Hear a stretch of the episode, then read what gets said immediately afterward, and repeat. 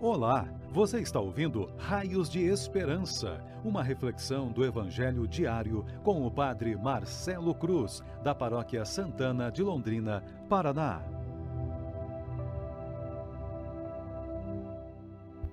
Caríssimos irmãos e irmãs que nos acompanham por nossas redes sociais, hoje, segunda-feira da oitava da Páscoa, vamos ouvir e refletir sobre o Evangelho de Mateus, capítulo 28, versículos de 8 a 15.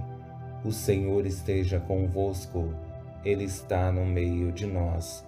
Proclamação do Evangelho de Jesus Cristo segundo Mateus. Glória a vós, Senhor. Naquele tempo, as mulheres partiram depressa do sepulcro. Estavam com medo mas correram com grande alegria para dar a notícia aos discípulos. De repente, Jesus foi ao encontro delas e disse: Alegrai-vos. As mulheres aproximaram-se e prostraram-se diante de Jesus, abraçando seus pés. Então Jesus disse a elas: Não tenhais medo, de anunciar a meus irmãos que se dirijam para Galiléia. Lá eles me verão. Quando as mulheres partiram, alguns guardas do túmulo foram à cidade e comunicaram aos sumos sacerdotes tudo o que havia acontecido. Os sumos sacerdotes reuniram-se com os anciãos e deram uma grande soma de dinheiro aos soldados, dizendo-lhes: Dizei que os discípulos dele foram durante a noite e roubaram o corpo enquanto vós dormieis. Se o governador ficar sabendo disso, nós o convenceremos. Não vos preocupeis. Os soldados pegaram o dinheiro e agiram de acordo com a instrução recebida. E assim o boato espalhou-se entre os judeus até o dia de hoje. Palavra da salvação. Glória a vós, Senhor. Caríssimos irmãos e irmãs que nos acompanham por nossas redes sociais, estamos nessa semana vivendo as oitavas da Páscoa. Todos os dias estamos vivendo a alegria da ressurreição do Senhor. Aquele que venceu a morte nos convida a viver uma vida nova sustentada pelo seu amor. Essa experiência certamente nos ajudará a sermos cristãos mais autênticos. Nesse Evangelho, vamos nos ater somente à segunda parte. Nela, vemos como a maldade do homem chega ao ponto de corrompê-lo, perder o horizonte de sua vida e começar a viver na mentira.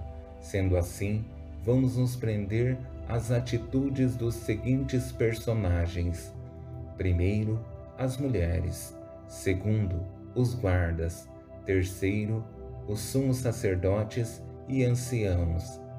Quando olhamos para as mulheres que depois do encontro com o anjo viveu uma grande alegria e estavam a caminho para anunciar aos discípulos, imagina depois desse segundo encontro com Jesus que dá a mesma ordem.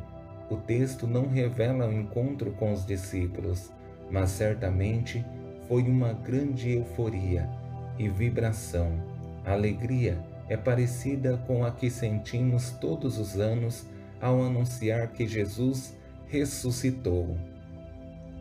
Já a atitude dos guardas de procurar os sumos sacerdotes e anciãos para dizer o que aconteceu é bela e preocupante.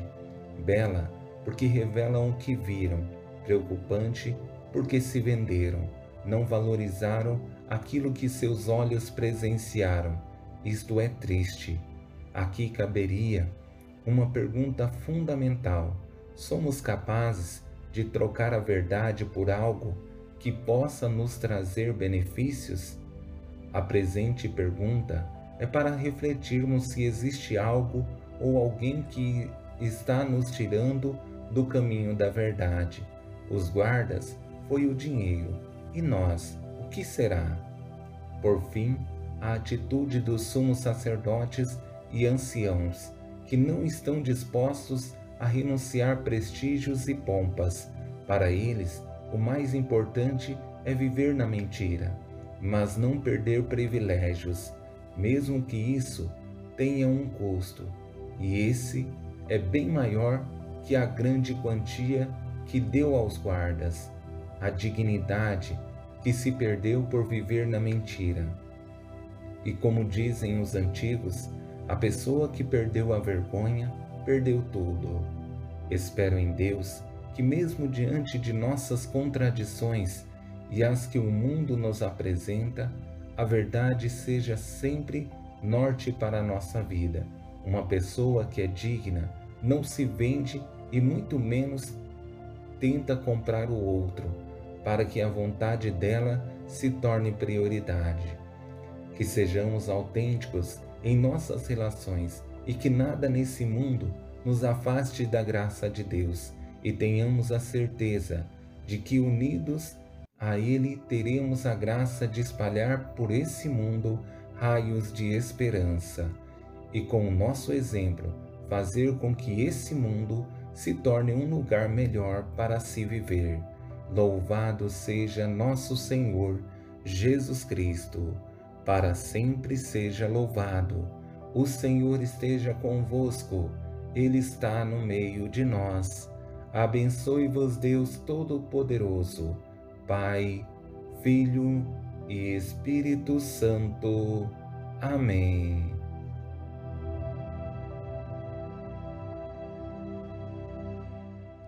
Você ouviu o Raios de Esperança, uma reflexão do Evangelho diário com o Padre Marcelo Cruz, da Paróquia Santana de Londrina, Paraná.